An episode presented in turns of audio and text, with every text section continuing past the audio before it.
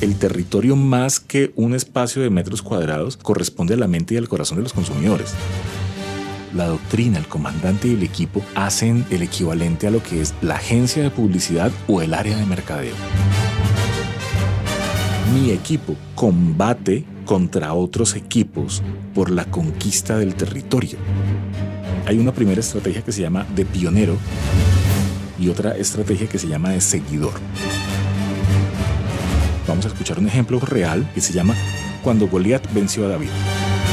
Caracol Podcast presenta El arte de la guerra publicitaria con el profesor Lobsang Salguero les iba a contar un poquito. Este podcast lo estamos grabando en Cali. Cali es la ciudad donde yo vivo, en el suroccidente colombiano. Pues yo llevo bastante tiempo hablando de mercadeo, publicidad, haciendo consultoría, asesoría. Soy docente universitario hace mucho tiempo y estamos trabajando con la gente de Caracol para hacer un podcast que le sirva a usted, que sea digerible y muy fácil, sobre todo que lo pueda aplicar muy fácilmente porque es que cuando uno se encuentra a veces con, no sé, podcasts o libros o conferencias que pueden ser muy divertidas, muy interesantes, pero cuando las llevas a la práctica decís, bueno, hermano, ¿y ahora cómo aplico esto? Y quedas perdidísimo o perdidísima. La idea es que aquí usted pueda tener herramientas que pueda poner en práctica ya. Eso es el arte de la guerra publicitaria en este podcast de Caracol. Si de pronto usted no ha escuchado los otros podcasts, de pronto se va a perder un poco, devuélvase, devuélvase al primer podcast, que ahí contamos un poco de qué va esto y hacemos la introducción y ahí ya le va cogiendo el tiro. Episodio 4. El territorio. Una de las cosas que decíamos es que Sun Tzu había dejado pues un libro que era como, como una guía para los que venían en la vida militar en este libro pues había una serie como de consejos y tal, y lo que hacemos es tomar algunos de esos textos y aplicarlos a lo que hoy pasa con el mundo publicitario y de mercadeo. ¿ok? Habíamos estado hablando que habían cinco factores que eran importantes o que él planteaba como unos factores importantes dentro de, dentro de lo que es el arte de la guerra y hoy estamos metidos de cabeza en el tercer factor. En el primero hablábamos de la doctrina, en el segundo hablábamos del tiempo, hablamos del liderazgo, hablamos de los tipos de líderes y hoy estamos hablando de el terreno. Cuando uno lee la traducción original, porque pues ya se imaginarán con un libro escrito en el siglo V Cristo, por cuántas manos ha pasado. En la traducción original uno se encuentra la denominación de este factor como tierra. Digamos que si uno toma literalmente el libro, entonces habla de las distancias, de cómo manejar las distancias cuando vas con un batallón o con un grupo pues, de, de luchadores, en qué horario debería salir a marchar, pero cuando uno trae un poco esto al mercado publicitario, realmente de lo que está hablando es de la manera como nosotros nos paramos en el campo de batalla.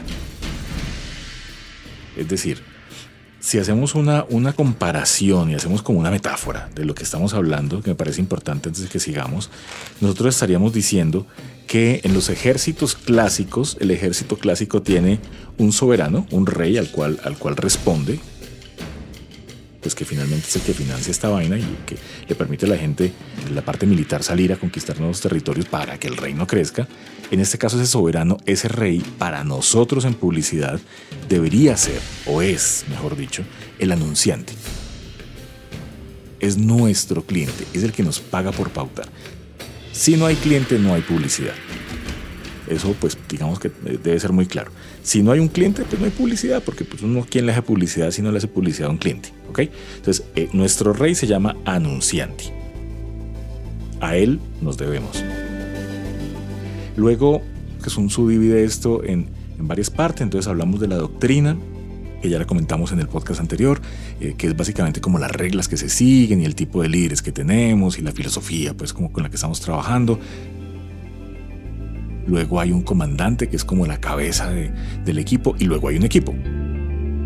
Porque finalmente, pues como decían los viejos, no podemos tener solo caciques, también necesitamos indios y necesitamos equipo de trabajo y fuerza. En este caso, esto de lo que estamos hablando, la doctrina, el comandante y el equipo hacen el equivalente a lo que es la agencia de publicidad o el área de mercadeo. ¿Listo? Entonces tenemos anunciante corresponde al soberano, doctrina, comandante y equipo corresponde a la agencia o al área de mercadeo. Luego tenemos los medios. En el caso del libro clásico, Cuando hablan de los medios, hablan de los equipos de guerra. Entonces, por ejemplo, él habla de unas catapultas y habla de unos, unas carrozas más que catapultas. Hay unas más ligeras, otras más pesadas y tal.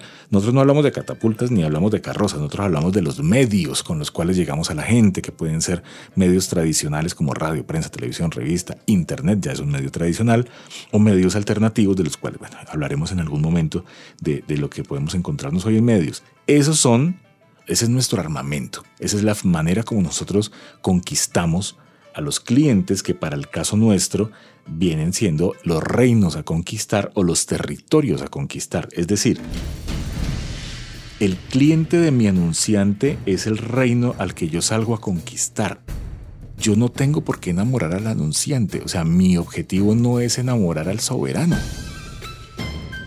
Mi objetivo es conquistar reinos para el soberano, conquistar territorios para el soberano. ¿ok? Entonces, si nosotros tenemos muy claro eso, pues podemos tener un, planteamiento estratégico mucho más eficiente, porque finalmente mi equipo, para este caso es la agencia o el área de mercadeo, combate contra otros equipos por la conquista del territorio. ¿Sí? Entonces, mi equipo publicitario, mi equipo de mercadeo, combate contra otros equipos de mercadeo u otras agencias de publicidad para conquistar el territorio, para conquistar a los, a los clientes. Ese es el trabajo nuestro, no es más. Y en ese sentido, pues tenemos que ser claros que todo lo que haga tendrá que ir direccionado a llegar a ese grupo objetivo del que estamos hablando. ¿Listo? O para llegar a ese territorio que queremos conquistar. Eso como para hacer un, una aclaración de, porque a veces uno se puede perder porque son su, si se remiten al libro original, que espero que lo hagan, realmente un poco la idea también de este podcast es que se vayan al libro original y se, se, lo gocen. Es un libro muy, muy entretenido, muy denso, con muchas cosas. Eh, en el libro él habla lo que les decía ahorita, las carrozas ligeras. Y uno dice, carajo, pero las carrozas ligeras, ¿y yo de dónde? Si es que yo tengo un negocio y vendo zapatos, ¿de dónde carrozas ligeras? Pues en este caso las carrozas ligeras son los medios por los cuales usted llega a su consumidor, un volante, un perifoneo, una cuña, un aviso en redes sociales, cualquiera de esas cosas son las herramientas que usted utiliza para conquistar el territorio. ¿Listo? Entonces ya nos pusimos ya como en contexto, ya le estamos comenzando a dar forma a esta vaina. Ahora sí, metámonos de cabeza en ese tercer factor que es el terreno.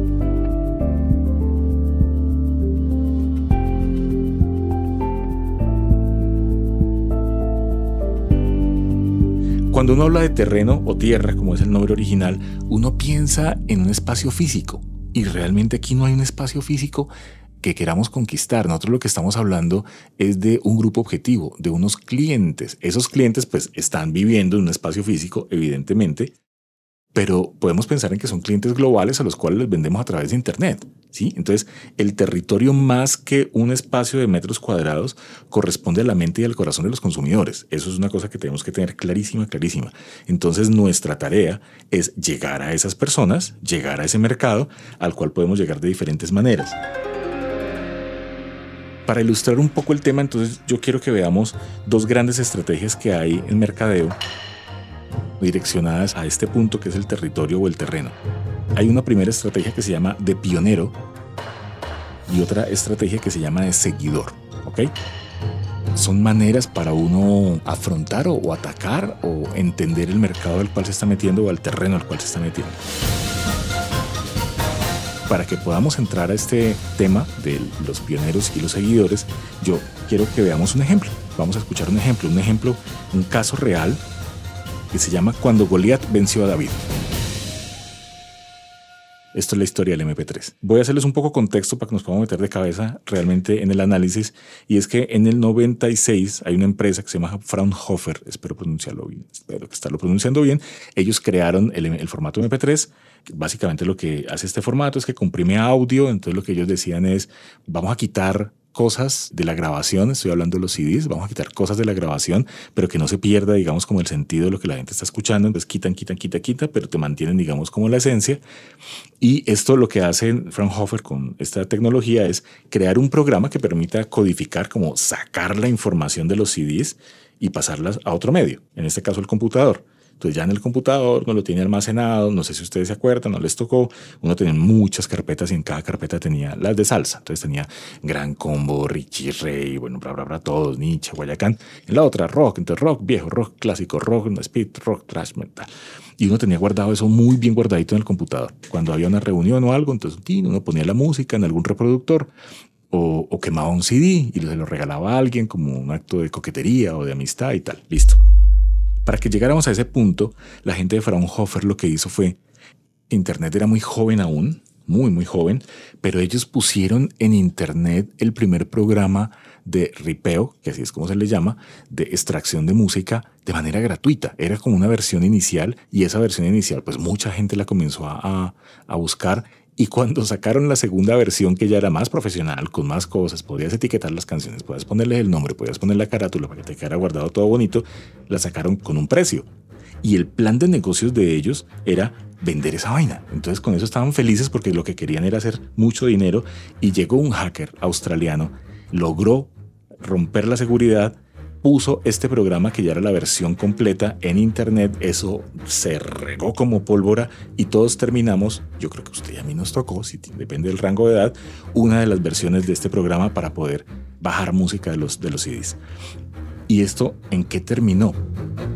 Pues es que imagínense que cuando ya estaba la música en los computadores, la gente de, digamos, de otras empresas dijo, oiga, pero es que esto puede ser muy interesante para que la gente lleve la música. Y entonces nace el reproductor de MP3 en el 97. Y también el reproductor para el carro. Entonces el reproductor del carro costaba 600 dólares. Una cosa así.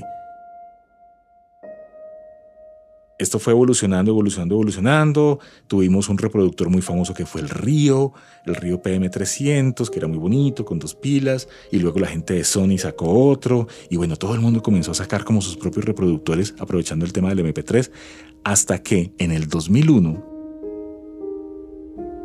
la gente de Apple saca un dispositivo absolutamente novedoso que se llama iPod.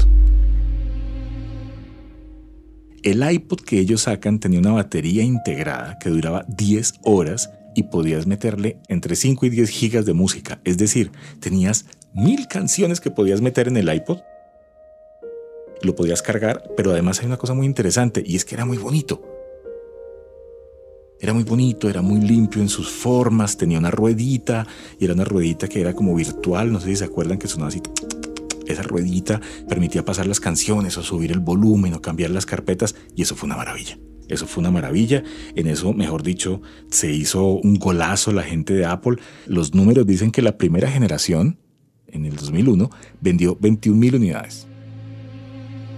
Y dice, bueno, pues está bien, 21 mil unidades. Está bien, chévere, funciona. Pero cuando llegaron a la última versión, habían acumulado ventas por 390 millones de unidades. Es una cosa gigantesca. Lo más interesante es que esta presentación a la tecnología o el concepto dio paso después a lo que luego se convirtió en el iPad y en el iPhone, incluso desde el i, entonces iPod, iPad, iPhone. Y esto permitió que en el mercado pues estemos donde estamos en este momento. Estamos hablando de 14 años, ¿sí? 390 millones de unidades. Y en este punto desbaratemos el concepto. ¿Listo? El pionero fue Fraunhofer, porque ellos lo que hicieron fue crear un producto, probarlo en el mercado, diseñar el producto, lanzarlo al mercado, luego vino la gente de Río y de todos los otros reproductores y desyerbaron, como lo diríamos como en un lenguaje muy coloquial, desyerbaron el mercado, por eso hablamos de pioneros, arrancaron con el mercado, invirtieron plata, tiempo, truco, investigación, pruebas de mercado, coronaron. Felices ellos. Y entonces la gente de Apple dice, ole, eso está como bueno, ¿no? ¿Y qué pasa si nos metemos allí? Metámonos en ese boom de la música digitalizada, pero hagamos lo mejor. Ojo. Ojo con esto. El pionero es el que sale al mercado inicialmente. Recuerden que el dicho dice que el que pega primero pega dos veces, ¿sí? Ese es el pionero, pero el seguidor lo que hace es buscar desarrollos exitosos, que ya estén comprobados. Ese pedacito no se lo va a pensar porque eso ya lo hicieron otros por ellos. Eso es lo que hace el seguidor. Y el seguidor lo que hace es capitalizar todo ese desgaste de la otra compañía para su beneficio. Y en esa capitalización pasa una cosa muy interesante, y es que se ven obligados a innovar. Y entonces cuando innovan, yo puedo innovar, recordando las P's del mercadeo, de la mezcla de mercadeo, yo puedo innovar en algo del producto, bien sea en diseño o en la forma o en el peso, que sea mucho más liviano, en este caso que sea minimalista 100% como todo lo de la gente de, de Apple. Puedo innovar en el precio, puedo tener un precio más bajo o puedo tener un precio más alto. Porque es que no siempre está chévere tener un precio más bajo. A veces tener un precio más alto permite que la gente perciba mi producto como un producto de mayor calidad. Y piénselo un poquito. Si a usted le ofrecen una hamburguesa de dos mil pesos con todos los juguetes, usted dice, uy, dos mil pesos, ¿esa vaina qué será? ¿Qué carne será esa? Y si le dicen, venga, que es que aquí al lado hay un restaurante con hamburguesas a 15 mil, usted dice, bueno, pues está bien. Pero si al otro lado de la ciudad hay una hamburguesa de 50 mil pesos, usted dice, eso debe ser un espectáculo. Es muy costosa, tengo que ahorrar para poder comprarla. Debe ser buenísima. Yo puedo modificar ese producto que ya existe o por el producto como tal, algo de diseño o alguna característica que yo le incluya. No sé, un olor, un sabor, algún valor agregado en ese sentido. O por el precio. Y el otro es por distribución entonces yo digo, voy a sacar un producto muy parecido, pero en lugar de venderlo en las tiendas, lo voy a vender por internet. Y ese es, digamos, mi, cambio, ese es mi, valor agregado, la distribución. Que sería la tercera P, que es plaza, pero aquí la convertimos en distribución. ¿Sí? Pero también tengo otra opción y es la parte de promoción y comunicación coger un producto, hacerle algún cambio menor y a partir de ese cambio menor generar una campaña publicitaria espectacular y venderlo como algo totalmente novedoso. Y eso funciona también, porque finalmente la gente cuando está comprando un producto basado en la publicidad que tuvo, está entendiendo el producto de otra manera. Porque la publicidad lo que le genera son unos valores agregados, le genera como unos conceptos extra que no tenía antes. El seguidor lo que hace es exactamente eso, es coger un producto que ya existe, es un producto que ya está consolidado, que ya tiene un mercado, y a partir de ese producto lo que hace es crear su versión de, sin caer en temas de derechos de autor necesariamente, aunque pues casos se han visto, pero sí pensando en que le, va a modificar algo para que sea mucho más interesante. En su momento, Sun Tzu nos escribe en ese capítulo, en este factor, dice, el terreno implica las distancias, literalmente, ¿no? El terreno implica las distancias y hace referencia a donde es fácil o difícil desplazarse. Y si es campo abierto, lugares estrechos y cómo influencia esto las posibilidades de supervivencia. Entonces miren lo interesante de Sun Tzu porque él está hablando de cosas 100% militares y aquí estamos diciendo cosas que son muy parecidas. Estamos diciendo que hay un mercado o un terreno que tiene un acceso más fácil o más difícil, dependiendo de la manera como nos, nos metemos a él, pero adicionalmente a eso, nuestra posibilidad de sobrevivir como negocio depende 100% de la manera como escojamos el camino. Muchas veces se encuentra uno con empresarios que dicen, no, yo voy a sacar un producto y eso se va vendiendo por el camino y eso ahí vamos mirando a ver qué va pasando realmente es muy complejo en ese sentido que sea exitoso el producto porque no sabemos a qué nos estamos atendiendo, no sabemos cómo es el mercado, no sabemos cómo funciona la competencia, que ya hablamos un poco de la competencia, y no hablamos, por ejemplo, de en dónde va a estar el mayor desgaste. Porque ese mayor desgaste es para lo que nos tenemos que preparar. ¿Ok? A eso es a lo que se refiere Sun Tzu cuando está hablando sobre el terreno eh, de qué estamos hablando, en qué territorio estamos moviéndonos, cómo funciona. A partir de eso se toman decisiones. Se toman decisiones. Cuando usted comienza un proceso de mercadeo, lo que usted está buscando es tomar decisiones. Entonces usted dice, me voy por el camino amplio que está súper iluminado y está súper bonito, pero voy a echar dos horas más en el proceso del paseo o me voy por un camino pequeño, que es más pedregoso, que está menos iluminado, que no es tan bonito, pero llego en media hora. Usted decide finalmente cómo se va a acercar al mercado. Caracol Podcast. Encuéntranos en Instagram como arroba caracolpodcast y envíanos tu mensaje. Ahora, yo le pregunto, ¿usted conoce algún otro caso de pioneros o de seguidores? Bueno, pues a través de las redes sociales de Caracol nos puede contar. Este es un podcast de Caracol, el arte de la guerra publicitaria. Mi nombre es Lobsan Salguero y les estoy hablando desde Cali, Colombia. Mi nombre es Tatiana Farfán, soy publicista por herencia y por elección. Tengo más de 15 años trabajando en la industria para marcas grandes, medianas y pequeñas, desde agencias de los mismos tamaños. Mi background es copywriting y mi carrera la he desarrollado principalmente en Colombia, Ecuador y Panamá y actualmente soy directora general creativa de Geometry Panamá. La historia que tengo no es precisamente de una marca que era seguidora, sino de una marca dentro de un entorno en el que usualmente no se ven estrategias de marketing o publicidad muy arriesgadas.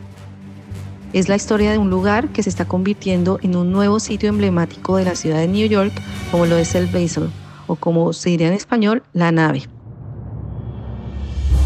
La historia de esta estructura, slash escultura, slash edificio ubicado en Hudson Yards se remonta al año 2001, cuando New York preparaba su candidatura para los Juegos Olímpicos. Se decidió por ese entonces darle un nuevo aspecto a esa zona descuidada de la ciudad, pero desafortunadamente el sueño olímpico quedó en eso, en sueño, y el área que no se renovó quedó con un permiso de construcción que varios inversionistas visionarios aprovecharían.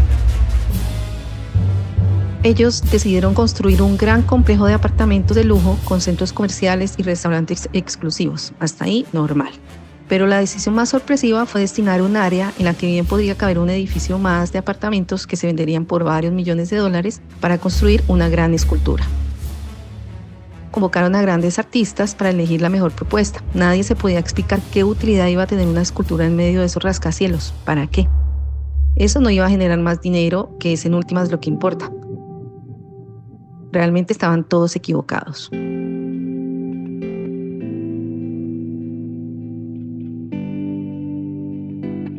El Basel. Esta escalera infinita con una estructura de 154 pisos y 2.500 escalones es una de las principales razones por las cuales las personas van a Hudson Yards. El movimiento en el lugar es tal que se espera que el área entera genere alrededor de 19 mil millones de dólares en impuestos para la ciudad.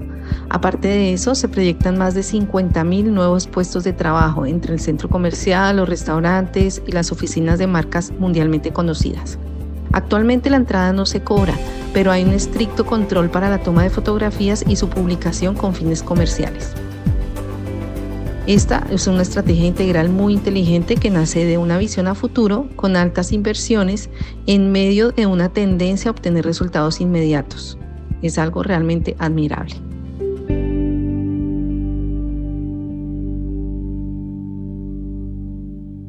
Lo primero que debe tener una marca como estrategia es definir un discurso coherente, tener un propósito claro, porque de eso depende la imagen que los demás tengan de ella. Tal cual como pasa con una persona, si conoces a alguien y sus actitudes, su forma de expresarse y comportarse no dibujan una imagen clara de lo que es, tu mente simplemente no la procesa. Como que hay algo que no cierra del todo y pasa a ser una persona que simplemente pasó por tu vida y no dejó ninguna huella. Igual pasa con las marcas. Si una marca tiene un propósito claro y su estrategia se basa en ser fiel a ese propósito, entonces va a hablar, va a comportarse y va a definirse en cada contacto que tenga con el consumidor, generando tal entendimiento de lo que es que inevitablemente se gane un espacio muy claro en su mente. Por otro lado, tener ese contacto en el momento justo, en el lugar indicado y con un mensaje correcto hará que ese espacio adquiera más valor. Y eso me lleva a otro punto que es muy importante a nivel estratégico, que saber diferenciar entre consumidores y compradores. Esta es una división que hasta hace poco no existía o no era popular porque poníamos en un solo saco a todo el mundo, solo había consumidores. Saber si yo le quiero hablar a un consumidor o a un comprador cambia profundamente la forma en la que le voy a llegar y lo que le voy a decir. Ese es el binomio perfecto. llegarle tanto a comprador como consumidor y lograr que ambos tengan la misma imagen y apreciación por una marca, cada uno desde su punto de vista. A eso debería apuntarle cualquier marca para lograr un espacio en la mente y en el corazón de una persona, siendo más importante a mi modo de ver el corazón. Definitivamente, lograr ese lugar es el resultado de lo que dije al inicio, tener un propósito claro y ser absolutamente auténticos como marcas a la hora de transmitirlo.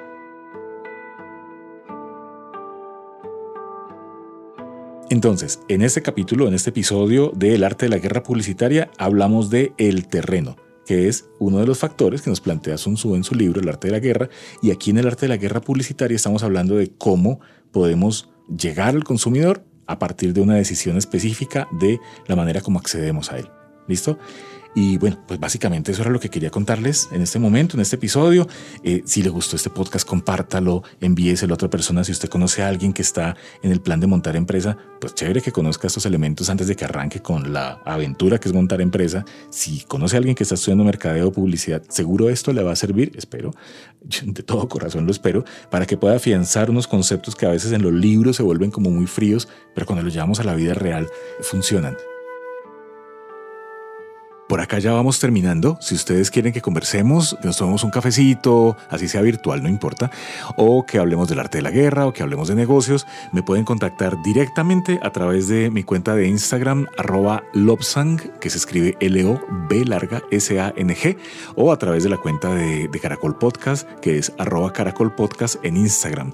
También es muy importante tener las reseñas, los comentarios, quejas, sugerencias, comentarios, eh, felicitaciones, por supuesto, también en la estructura que nos da la gente de Apple Podcast para esto. Las estrellitas nos ayudan a saber en qué estamos haciendo bien, qué estamos haciendo mal. Y quiero aprovechar porque tenemos mucha gente que nos está escuchando también en Spotify. En esta plataforma pues llegamos a muchas partes del mundo y pues también por allí chévere que nos contactemos y por favor compartan, compartan porque uno no sabe a quién le pueda servir esta información, que esté montando negocio, que esté estudiando publicidad, que esté estudiando mercadeo o simplemente que le guste hablar de publicidad o del arte de la guerra publicitaria. Entonces, un placer nos escuchamos y chao. El arte de la guerra publicitaria. Caracol Podcast.